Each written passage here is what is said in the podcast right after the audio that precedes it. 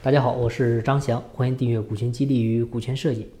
今天呢，跟大家来聊聊关于合伙的一些关键性的话题。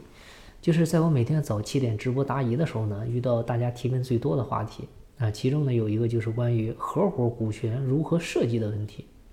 尤其呢是两个人合伙，一方呢只出钱不出力，另一方呢只出力不出钱啊，这种情况最多。首先呢，我们需要明确一下合伙人的定义哈。这个既出钱又出力的，他才能成为合伙人，对吧？只出钱不出力的是投资人，只出力不出钱的是经理人，啊，所以呢，我们前面大家遇到的问题，更多的它还是雇佣制的关系，它不是合伙。那合伙的几个关键词其实很简单：出钱、全职、价值观一致，然后股权动态调整。我们先来看出钱，经常有粉丝在直播间提问。啊，说想和朋友合伙，但是呢，对方没钱啊，能不能借给他一些钱啊？或者说不让他出钱啊？这个时候我们需要明确的一点呢，就是，就是让这些股东啊，让这些激励对象啊出钱，它不是我们的目的，更多的呢是一种态度。因为出钱它不在多少啊，而在于他是否愿意跟你一块入局，跟你一块共担风险。如果说这个人他一分钱不出，他原因肯定不是他没钱。而是他不看好你们的合伙项目，或者说呢不看好你们这个团队。我们大部分的老板都是白手起家，对吧？刚开始创业的时候也没钱，但是只要你想干，只要你是个靠谱的人，你发现你就可以找到钱，甚至投资人会主动来找你给你钱。所以啊，不出钱，只是他不想跟你共担风险的一个借口啊。这类人呢，你就让他做什么？做经理人。不要让他做你的合伙人。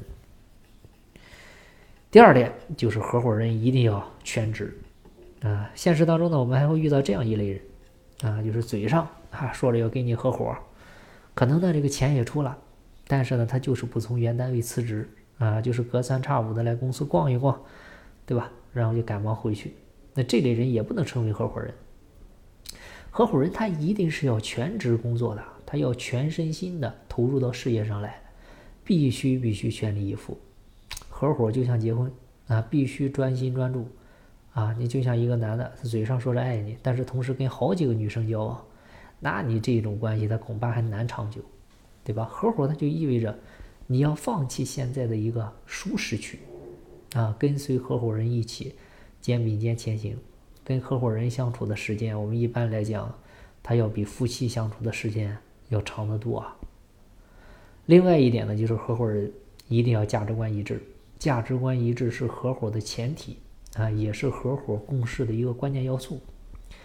简单理解呢，价值观就是哪些钱不能赚，哪些钱可以赚啊。就像很多药店，他会贴一副对联儿，对吧？修和无人见，存心有天知。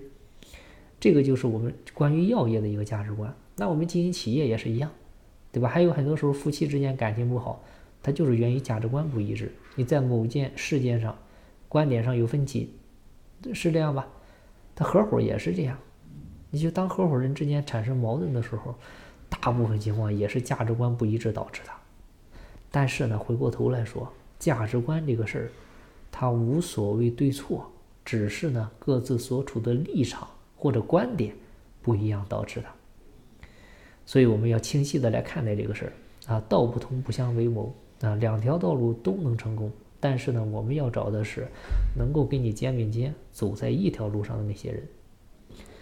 最后呢，就是讲说股权一定要做动态调整。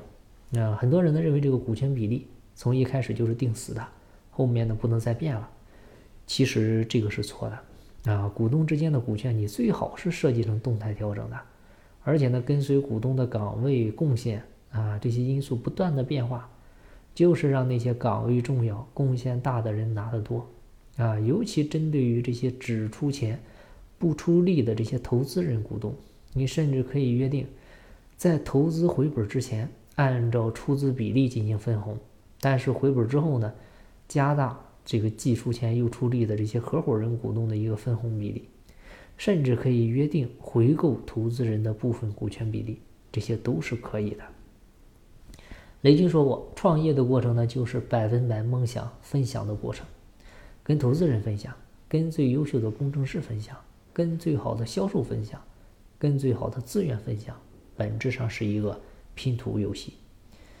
一个人可以走得更快，但一群人可以走得更远。一套科学的机制可以走得更稳。好了，今天的分享就到这儿，希望对您有收获。节目在西天，静在路上。我是张翔，下期再见，拜拜。